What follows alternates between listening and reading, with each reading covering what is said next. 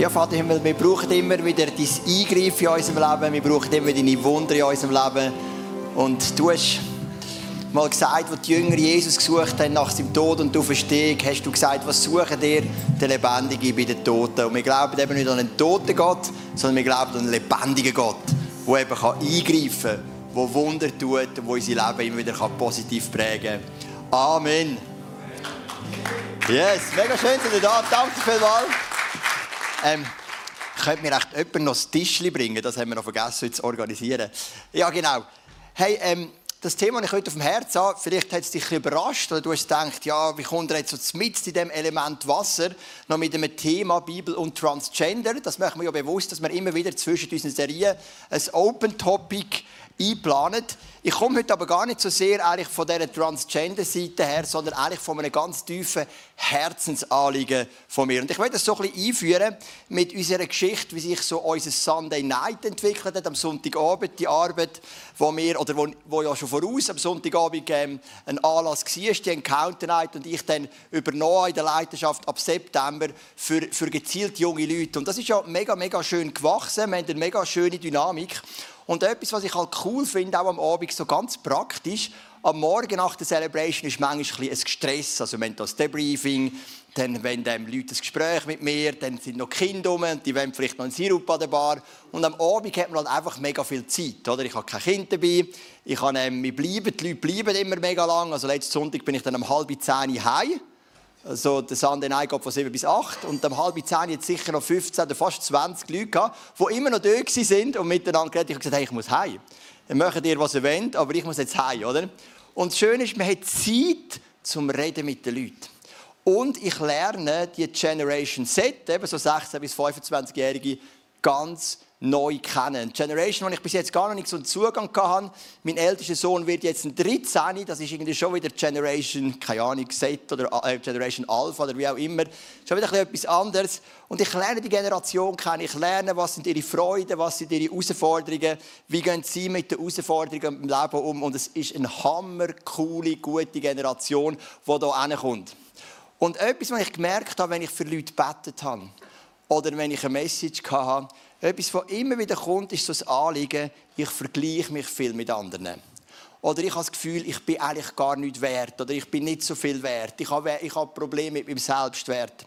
Und wenn ich so den Leuten zulasse, habe ich das Gefühl, meine, das ist ja grundsätzlich ein Punkt, den hat auch meine Generation schon gehabt. Aber ich habe irgendwie das Gefühl, es hat heute noch mal zugenommen.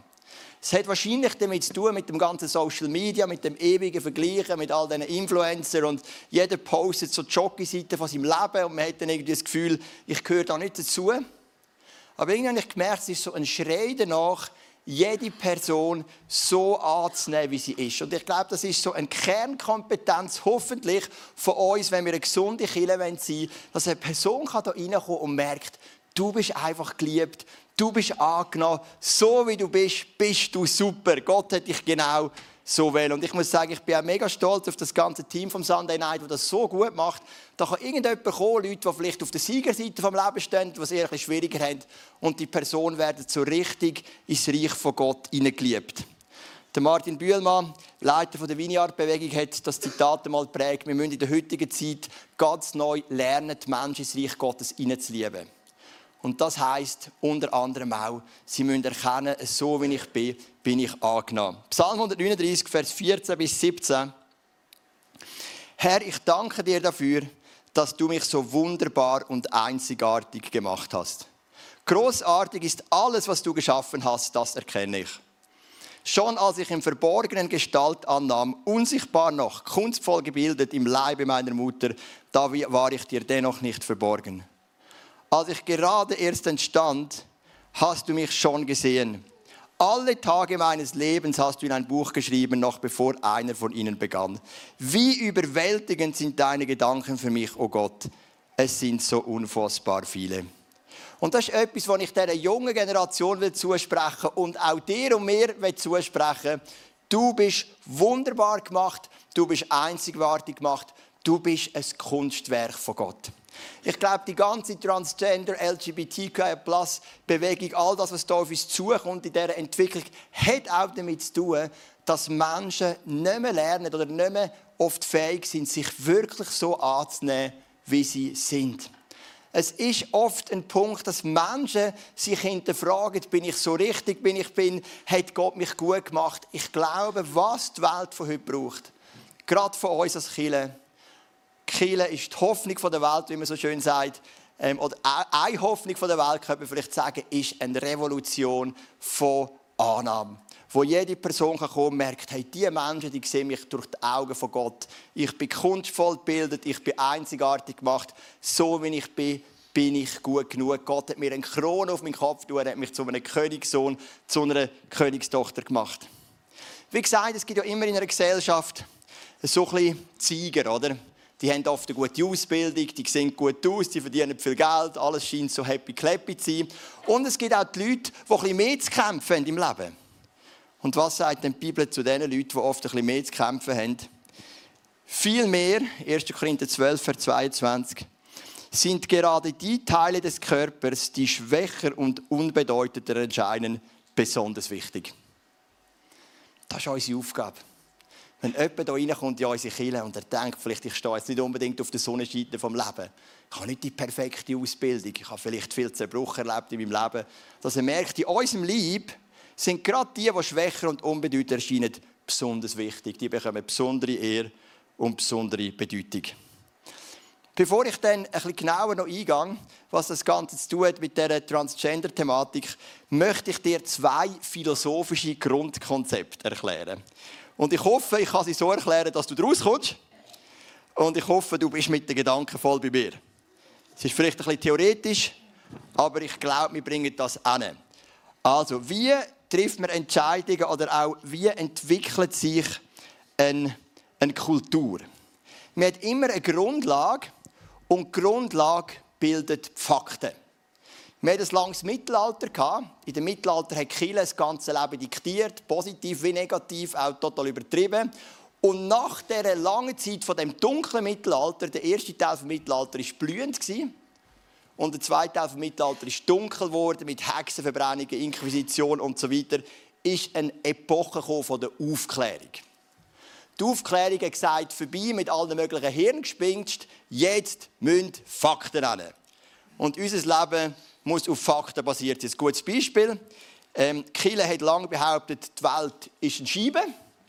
Der Galileo Galilei hat behauptet, sie ist rund. Vorher der Kopernikus auch noch. Der Kopernikus hat mit seinem Leben dafür gezahlt. Der Galileo Galilei hat unter Androhung von der Folter widerrufen.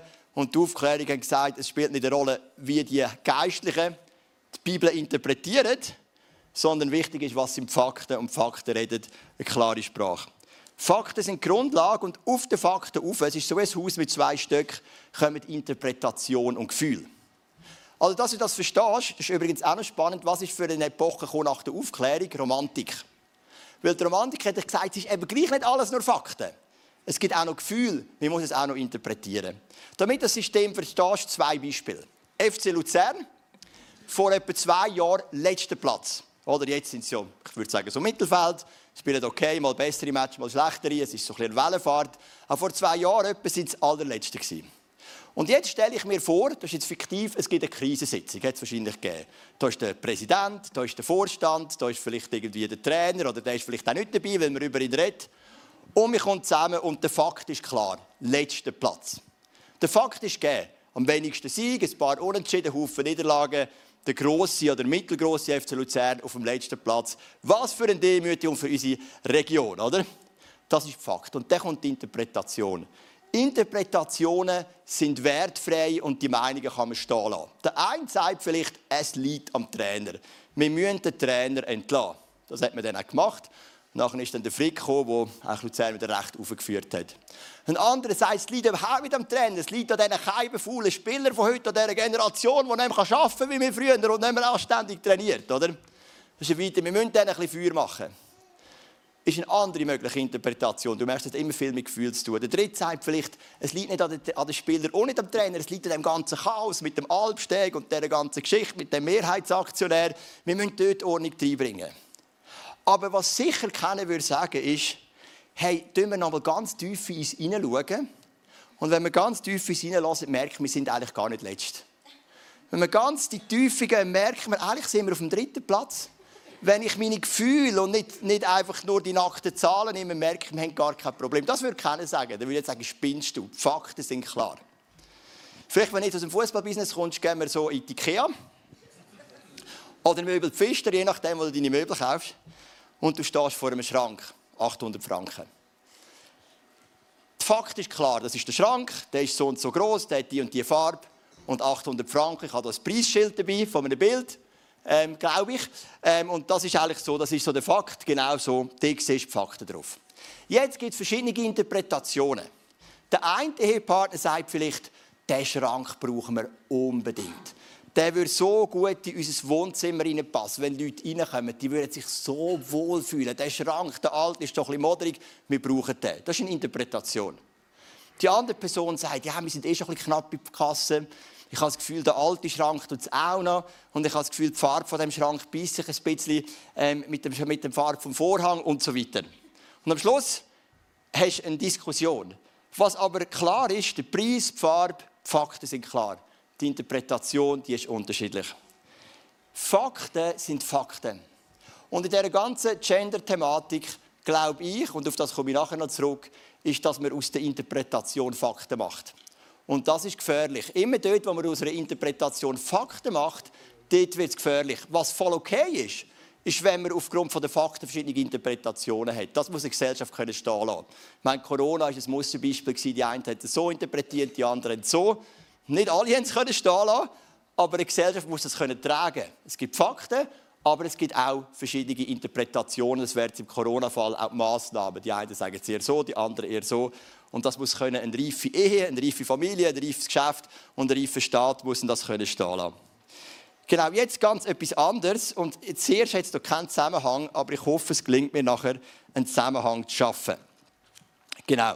Also, das zweite philosophische Konzept entworfen von den griechischen Philosophen. Der Mensch ist aufgebaut nach Lieb. So, das ist ein Lieb. In dem Fall ein asiatischer Lieb. Genau. Nach einer Seele. Die Seele, das ist so unser Zentrum von Willen und Gefühl, Emotionen. Das ist unsere Seele. Wir alle, wir haben ein Lieb, wir haben eine Seele Und dann haben wir auch einen Geist. Das ist ja in sich schon spannend, dass die griechische Philosophie als Konzept entwerfen und die Bibel übernimmt das. Der Paulus hat das übernommen, gefunden, das ist ein gutes Konzept. Man kann auch lernen von den griechischen Philosophen. Genau, das ist ähm, der Geist. Der Geist ist das, was so mit dem Übernatürlichen kommuniziert. Ich habe so eine Frau, die betet. Auch hier siehst du schon meine Ausgewogenheit, hier ein Mann, hier eine Frau. Genau, also, ähm, ganz fair und sauber, oder? Also, die Liebe ist klar, ist der Körper, Ziel, Geist, Emotionen, nein, nicht Geist, Emotionen, Gefühl, Entscheidungen, Wille und der Geist, das, mit dem Übernatürlichen kommuniziert.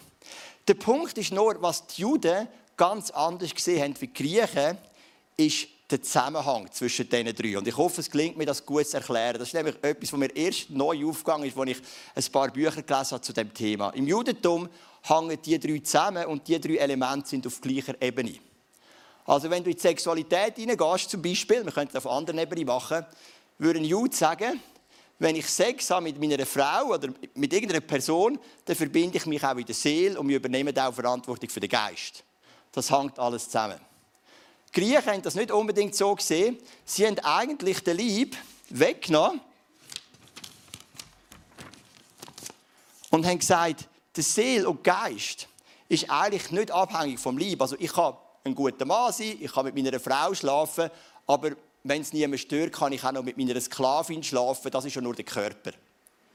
Der Körper ist in der Philosophiegeschichte immer unterschiedlich gesehen worden. Die eine Strömung hat dann eher gesagt, der Körper soll machen, was er will, ist eh nur ein Abfallprodukt. Man kann essen, man kann Orgien haben, alles Mögliche. Hat ja nicht so einen Zusammenhang. Die andere griechische Richtung, philosophische Richtung, hat so Askese betont. Also das heißt so, den Körper züchtigen, ganz wahnsinnige Übungen von Fastenzeiten und so weiter. Die haben gesagt, man muss den Körper versklaven und die Seele unterordnen. Im jüdischen Denken gehört das immer zusammen. Alles ist gut, alles ist von Gott geschaffen. Jetzt ist noch spannend. Das Neue Testament wird zum Teil an Griechen geschrieben und zum Teil an Juden. Und du merkst gerade, die Bücher, die an Griechen geschrieben wurden, sind zum Beispiel das Johannesevangelium. Das hat Griechen wie Juden als Empfänger. Was betont der Johannes in der Einführung, das Wort, also Jesus, wurde Fleisch. Er betont den Körper. Beim Abendmahl, jedes Mal, wenn wir Abendmahl nehmen, sagt Jesus, das ist mein Fleisch. Also es ist eine Aufwertung von der Körperlichkeit. Der Körper ist kein Abfallprodukt, sondern der Körper hat eine Ebene, die ganz entscheidend zusammenhängt mit Lieb und Seele. Ich möchte das an einem schönen Beispiel vorlesen aus dem 1. Korinther Kapitel 6. Da kann man das gerade super anwenden. Korinth ist ja auch Teil vom griechischen Reich, eine, eine große Stadt, wo auch viele Götzentempel sind. Ihr schreibt, oder fangen wir noch an mit 1. Korinther 6, 19 vielleicht noch kurz, oder wisst ihr nicht, dass euer Leib ein Tempel des Heiligen Geistes ist? Das ist eine Konfrontation mit dem griechischen Denken, weil im griechischen Denken ist Seele der Tempel von Gott. Da sind Emotionen, da ist Beziehung, der Körper, das ist eine andere Geschichte. Da kommt der Paulus und sagt, hey, der Körper ist der Tempel vom Heiligen Geist. Den müssen wir reinbehalten. Und jetzt, um das ein bisschen besser zu erklären, 1. Korinther 6, Vers 13 und nachher 15 bis 17. Ihr schreibt, das ist ganz typisch griechisches Denken, das Essen ist für den Bauch und der Bauch für das Essen. Beides hat Gott zur Vergänglichkeit bestimmt. Also, der Körper ist wie das Abfallprodukt, ist für den Bauch, Bauch fürs Essen. Das ist schon richtig, sagt der Paulus, auch ein bisschen heuchlerisch, weil er es nicht wirklich glaubt. Ähm, aber es bedeutet nicht, dass Gott uns den Körper gab, damit wir sexuell unmoralisch leben. Vielmehr wurde auch unser Körper zum Dienst für den Herrn geschaffen. Deshalb ist es Gott nicht gleichgültig, wie wir damit umgehen. Jetzt gibt es ist eine konkrete Konfrontation mit der griechischen Philosophie. Er sagt, nicht einfach das Essen ist für den Bauch und der Bauch ist das Essen. Es ist entscheidend, was du mit dem Körper machst. Es spielt nicht nur eine Rolle, ob du ein guter Mensch bist in der Seele, in deinen Emotionen, in deinen Gefühlen, sondern dein Körper gehört zusammen. Es gibt eben keine Trennung. Und darum sagt er auch am Schluss, deshalb ist es Gott nicht gleichgültig, wie wir mit unserem Körper umgehen. Und dann geht er weiter, wisst ihr denn nicht, dass auch euer Körper zum Leibe von Jesus Christus gehört? Wollt ihr wirklich den Leib von Christus mit dem einer Hure verunreinigen? Niemals. Dann wer sich mit einer Hure einlässt, der wird ein Leib mit ihr. Würde ich sagen, warum? Das ist ja nur körperlich. Das hat ja nichts mit meiner Seele zu tun, mit meinem Geist. Ist euch das nicht klar? Es heißt ja schon in der Heiligen Schrift von Mann und Frau, die zwei werden eins mit Leib und Seele. Das ist das jüdische Denken. Wenn ihr dagegen in enger Verbindung mit dem Herrn lebt, werdet ihr mit ihm eins sein durch seinen Geist. Also merkt ihr, wie der Paulus da etwas konfrontiert. Er konfrontiert das griechische Weltbild, das der Lieb wegnimmt von Seele und Geist und sagt, hey, das gehört zusammen. Du kannst nicht zu einer Hure gehen und denken, es hat keinen Einfluss auf die Gemeinde. Paulus geht sogar noch weiter und sagt, es hat nicht nur einen Einfluss auf deine Ehe, es hat sogar einen Einfluss auf die Gemeinde. Weil Lieb, Seele und Geist gehört immer zusammen. Das ist eine Einheit. Genau. Ich hoffe, du bist einigermaßen mitgekommen bei diesen zwei Grundkonzepten, weil ich gehe jetzt ein bisschen auf das ein. Und versuche da ein paar Parallelen zu ziehen eben zu dieser ganzen Bewegung, wo wir heute drin sind. Fangen wir an mit den Fakten und der Interpretation. Grundsätzlich, ob du ein Mann bist oder eine Frau, ist nicht ein Gefühl, sondern ein Fakt. Es gibt mehrere Kriterien. Fakten haben immer klare Kriterien. Chromosomen sind ein Kriterium, die Gomaden, also Hoden oder Eizellen und Genitalien. Das sind konkrete, messbare Kriterien.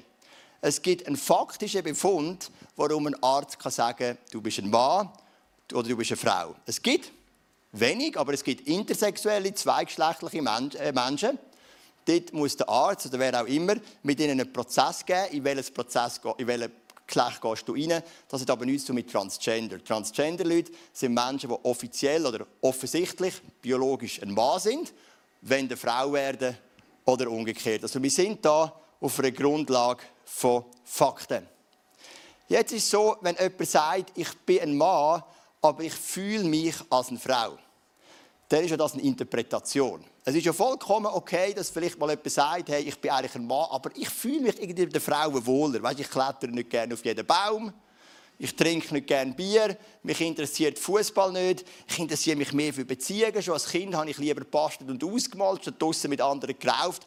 Ist ja auch blöd, so Klassentypen zu haben oder so. Alles muss so typologisiert sein. Ist ja gar nicht nötig, aber grundsätzlich mag das sein. Man sagt, ich habe einen Fakt, aber ich tue mich mit dem schwer. Das ist Gefühl, das ist Interpretation. Aber jetzt geht es ja darum, was machen wir, wenn eine Person zu mir kommt, zu dir. Jetzt kommt eine Person zu mir in die Seelsorge und sagt, Joel, ich bin ein Mann, ich fühle mich aber als Frau. Was denkst du, was wäre gut? Jetzt habe ich mehrere Möglichkeiten. Ich kann sagen, du, wir leben in einer freien Welt, feel free. Feel free, geh zum Psychologen, bett darüber, könnte ich noch fromm sagen, wird eine Frau oder bleib ein Mann. Das Problem ist, es wird immer heikel in einer Gesellschaft, wenn das Gefühl Fakten werden. Wenn du ein Mann bleibst, du bleibst ein Mann sowieso. Das weiß jeder Biologe. Das weiß auch jeder Evolutions Evolutionsbiologe. Du kannst schon dein Aussehen operativ verändern, aber deine Chromosomen sind immer noch gleich. Du wirst weiterhin nur Eizellen oder Spermien können produzieren. Sogar die Ärzte werden bei Behandlungen von einer umoperierten Person Behandlung vom anderen Geschlecht, also vom Urgeschlecht, müssen anwenden, weil Männer und Frauen auch biologisch anders funktionieren. Also was du kannst, ist einen neuen Mantel überstülpen, aber du kannst das Geschlecht nicht verändern. Und was heute passiert, ist, man macht aus dem Gefühl, aus der Interpretation Fakten. Ich möchte ein Zitat vorlesen aus einem sehr guten Buch, ein christliches Buch. Ähm, es heißt Liebe deinen Körper von Nancy Percy. Und sie sagt, natürlich sind Menschen viel mehr als nur biologische Wesen. Aber unser biologisches Geschlecht ist eine unveränderte Tatsache. Unsere Gefühle hingegen können sich ändern und tun es oft. Daher ist es sinnvoll, unsere Gender-Identität anhand der biologischen Fakten prägen zu lassen. Und eben nicht von unseren Gefühlen. Wie sind denn schon unsere Gefühle? Unsere Gefühle gehen auf und ab, mal fühlst du dich so, mal fühlst du dich so.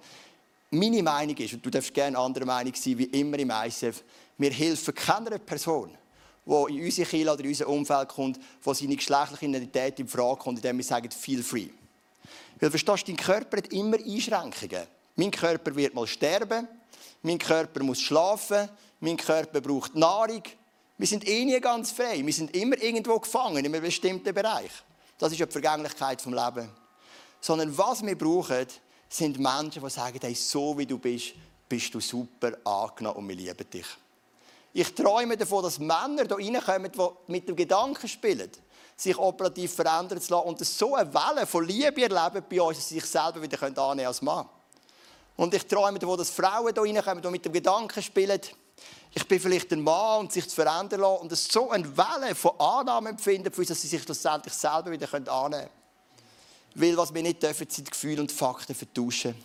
Und wenn wir schon ein bisschen bei den konservativen Einstellungen sind, ähm, und ich halte das ein bisschen an, machen wir noch einen ganz kurzen Link zum Thema Abtreibung.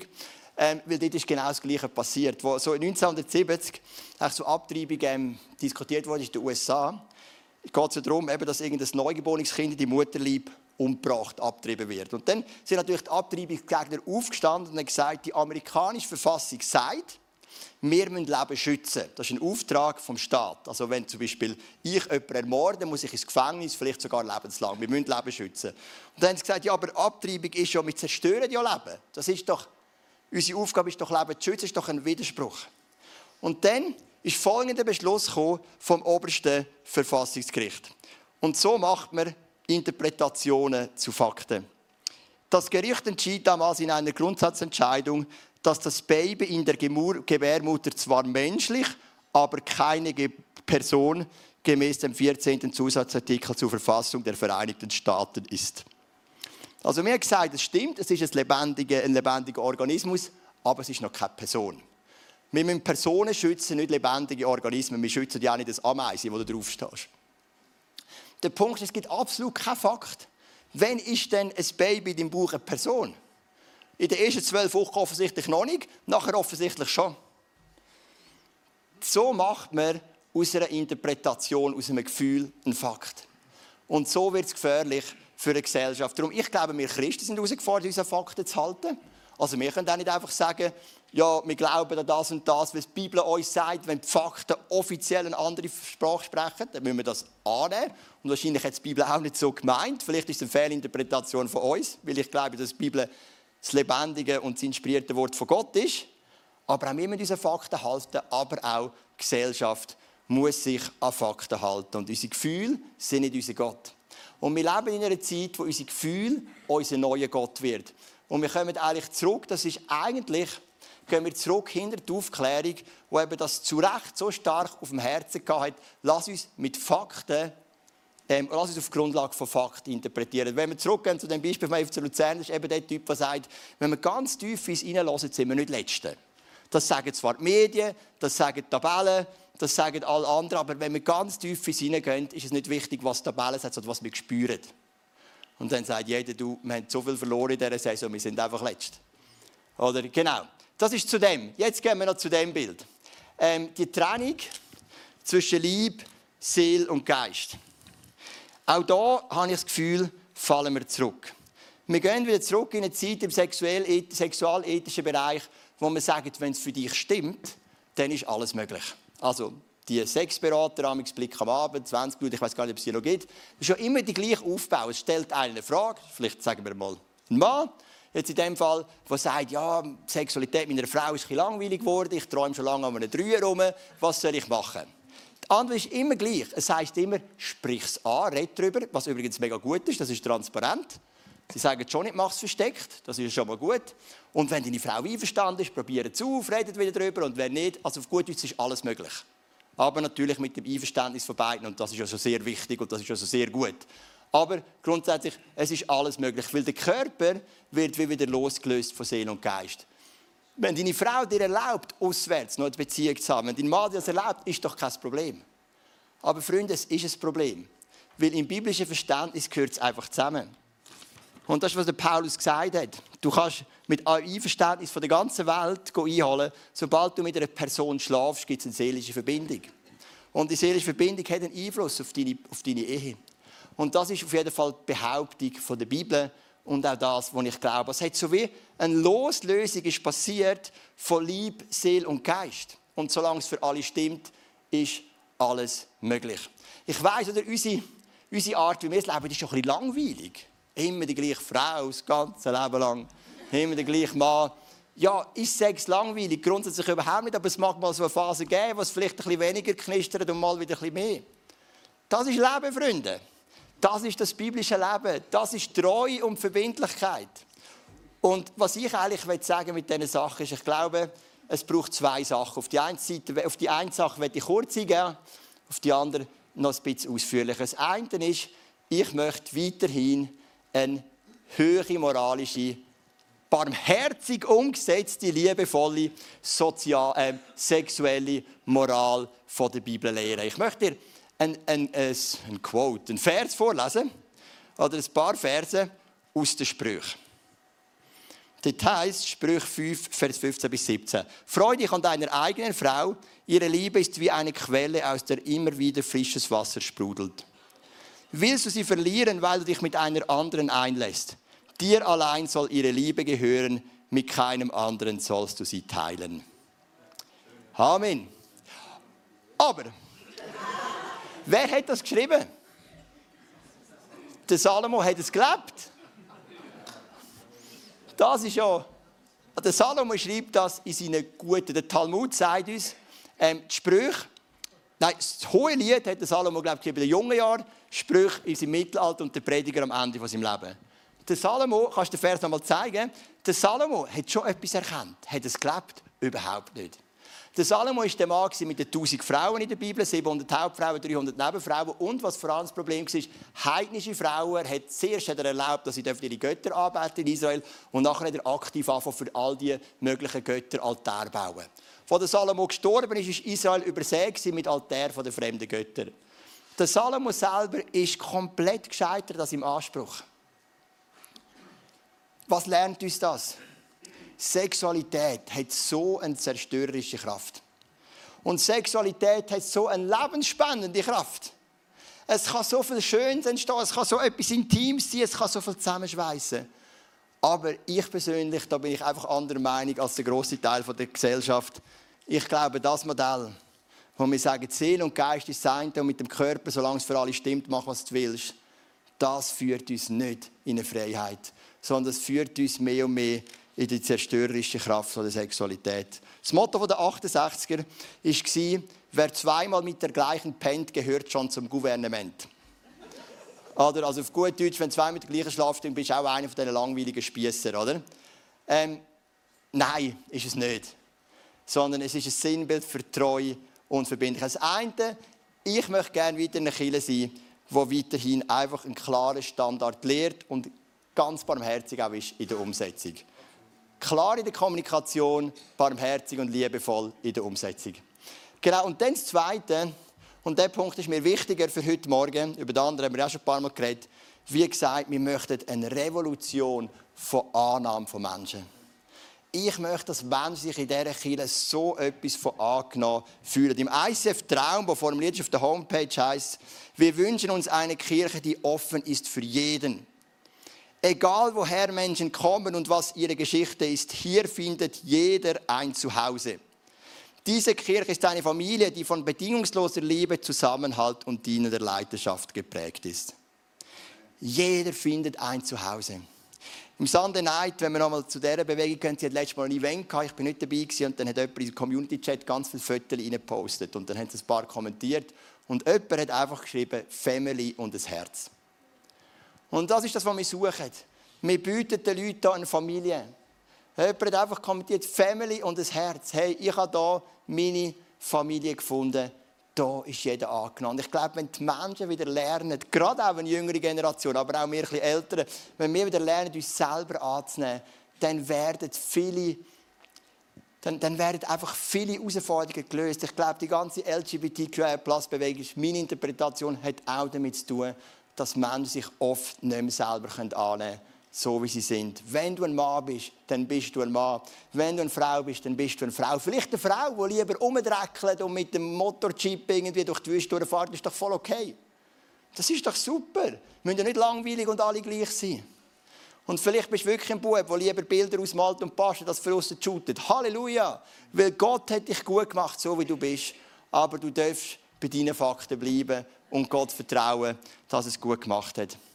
Ich möchte noch enden mit einem Gleichnis von Jesus. Und ähm, es ist eigentlich mega berührend, oder? Es erzählt die Geschichte von zwei Männern, die im Tempel sind beten. Der eine ist ein Pharisäer, der andere ist ein Zöllner. Beide beten und Jesus vergleicht die Gebete und sagt ihnen, welches er annimmt und welches nicht. Und der Pharisäer, er steigt ins Gebet. Und es ist so himmeltraurig, was er betet. Das schrecklichste Gebet der Bibel wahrscheinlich. Zum Schlussen. Es heißt selbstsicher stand der Pharisäer dort und betete und so fährt er an. Ich danke dir Gott, dass ich nicht so bin wie die anderen Leute. Was für eine überhebliche Arroganz. Das ist nicht das, was die Leute spüren. Hey, wir sind dann etwas Besseres. Wir sind Christen, wir wissen, wie es funktioniert. Wir kennen uns doch. Wir sind wundervoll gemacht, kunstvoll Bild und gleichzeitig sind wir auch sündige Menschen mit Anfälligkeit auf Verfehlungen und Versagen. Wir sitzen alle im gleichen Boot, wir alle haben unsere Herausforderungen. Was für ein trauriges Gebet. Danke, Jesus, dass ich besser bin als alle anderen. Ich meine, da hat ein Sieger von der Gesellschaft. Sieger von der heutigen Gesellschaft sind vielleicht Sportler, Politiker, erfolgreiche Geschäftsleute. Zu dieser Zeit, die Sieger von der Gesellschaft sind Gesetzeslehrer. Weil im, Judentum ist das Gesetz so wichtig und die, die es können lernen, das sind, auf die hat man geschaut. Das sind Stars von ihrer Community. Und das ist das Gebet. Ich danke dir Gott, dass ich nicht bin wie alle anderen. Das ist nicht das, was die Menschen suchen, wenn es hier reinkommt. Und ich hoffe auch, dass die Predigt heute überhaupt kein bisschen so übergekommen ist, auch wenn wir oder ich klare Meinungen vertreten haben. Sondern, was ist das Gebet, wo Jesus annimmt, das vom Zolleinnehmer? Das Zolleinnehmer ist ja grundsätzlich ein Verlierer von der Gesellschaft, weil er hat freiwillig mit den römischen Besatzer ähm, kollaboriert. Also er hat Zolli genommen für die Römer, für die verhasste äh, Macht, hat so Geld verdient. Manchmal hat er noch die Leute betrogen, wie zum Beispiel der Zachäus. Die sind wirklich verhasst gewesen. Und so ein Zollinnehmer kommt auch in den Tempel. Also einer der absoluten Verlierer der Gesellschaft. Finanziell wahrscheinlich reich, aber einsam und verachtet. Der Zolleinnehmer dagegen blieb verlegen am Eingang stehen und wagte es nicht einmal aufzusehen. Schuldbewusst betete er, Gott sei mir gnädig und vergib mir, ich weiß, dass ich ein Sünder bin. Welches Gebet hat Gott angenommen? Vom Zöllner, nicht das vom Pharisäer. Wir brauchen nicht selbstgerechte Leute. Wir brauchen Leute, die wissen, wer sie sind in Jesus, die sich selber annehmen können und gleichzeitig wissen, wir brauchen Gott, wir brauchen Vergebung, wir brauchen Veränderung, weil wir alle sind auch fehlbar. Wir alle haben unsere Schwächen und unsere Stärken. Und aus dem heraus, glaube ich, kann wirklich eine Revolution von der Annahme passieren. Und das ist einfach, dass man so innen ist, auch letzten Sonntag, als ich heimgegangen bin, vom Morgen und vom Abend, nach einem langen Tag, noch Welcome Home hatten, einfach so der Traum, ein Pastor zu sein von einer Kirche, wo Menschen einfach radikal geliebt und angenommen sind. So, wie sie sind. Und das ist mein Wunsch. Und ähm, komm, wir beten doch miteinander, dass das passieren darf. Dass also Hartherzigkeit darf abbrechen darf, beim Pharisäer, so Selbstgerechtigkeit. Aber doch auch eine Klarheit, uns auf Fakten zu stellen und auch auf das Fundament vom Wort von Gott. Und dass wir dieser Gesellschaft dienen, nicht in der Form von, wir sind alles gleich wie ihr, sondern wir haben eine klare Meinung, die oft auch gegenteilig ist, aber eingehüllt immer einem Mantel von einer radikalen Liebe und Annahme. Komm, wir doch auf miteinander.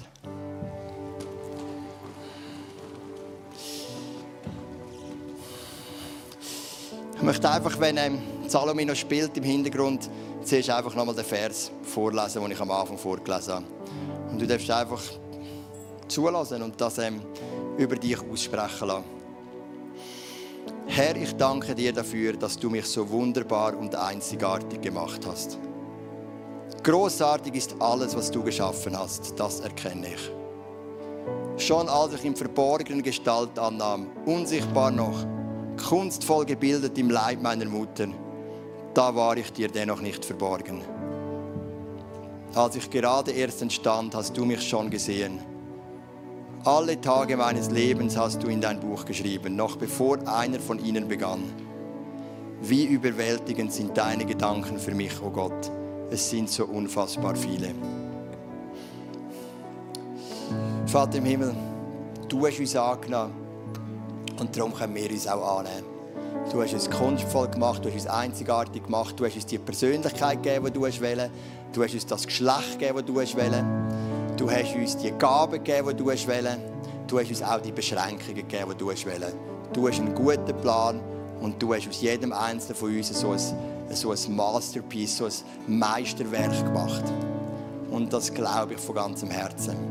Und ich bitte dich für unser Umfeld, im Geschäft, in der Nachbarschaft, wo auch immer, dass wir wirklich die radikale Annahme ausstrahlen können. Dass wir keine Grämmli Selbstgerechtigkeit von dem Pharisäer haben, sondern einfach, dass dass die tiefe Ergriffenheit von dir, hey, bei uns ist jeder angenommen, jeder darf es Heim finden, jeder darf eine Familie finden. Jesus, ich bitte dich auch gerade im Rahmen von dieser ganzen Transgender, LGBTQIA Plus Bewegung und so weiter, dass einfach das darf durch unsere Kirche so stark durchkommen. Du bist angenommen, du bist geliebt. Wir sind mega gerne mit dir zusammen, wir sind mega gerne mit dir unterwegs und wir geben dir alles, was wir können, dass du aufblühen dass du Freude finden in deinem Leben. Ich bitte dich, dass das durchkommen darf. Ich bitte dich einfach für die Revolution von Annahmen, die ich glaube, in Chile in den nächsten Jahren mega, mega muss ausstrahlen muss, wenn sie wirklich eine gesellschaftliche Relevanz haben. Danke, dass du Hartherzigkeit brichst, dass du Rechthaberei brichst aber uns doch einen Mut gibst und einen klaren Geist, zu deinem Wort zu stehen. Amen.